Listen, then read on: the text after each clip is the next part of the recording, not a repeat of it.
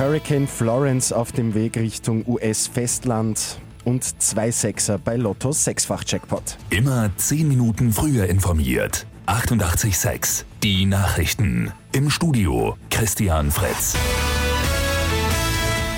Der Südosten der USA erwartet die Ankunft von Hurricane Florence. Die Straßen sind verstopft, tausende Menschen sind auf der Flucht.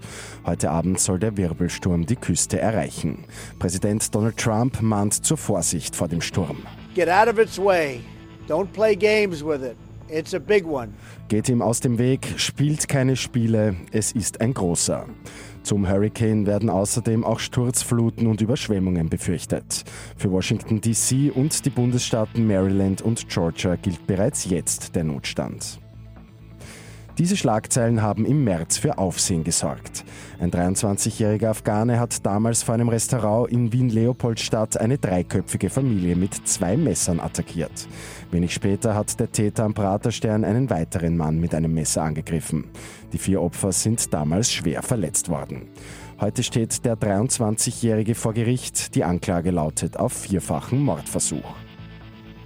Beim Lotto 6 aus 45 haben gestern zwei Wiener den Sechsfach-Jackpot geknackt und dürfen sich über jeweils 5,1 Millionen Euro freuen.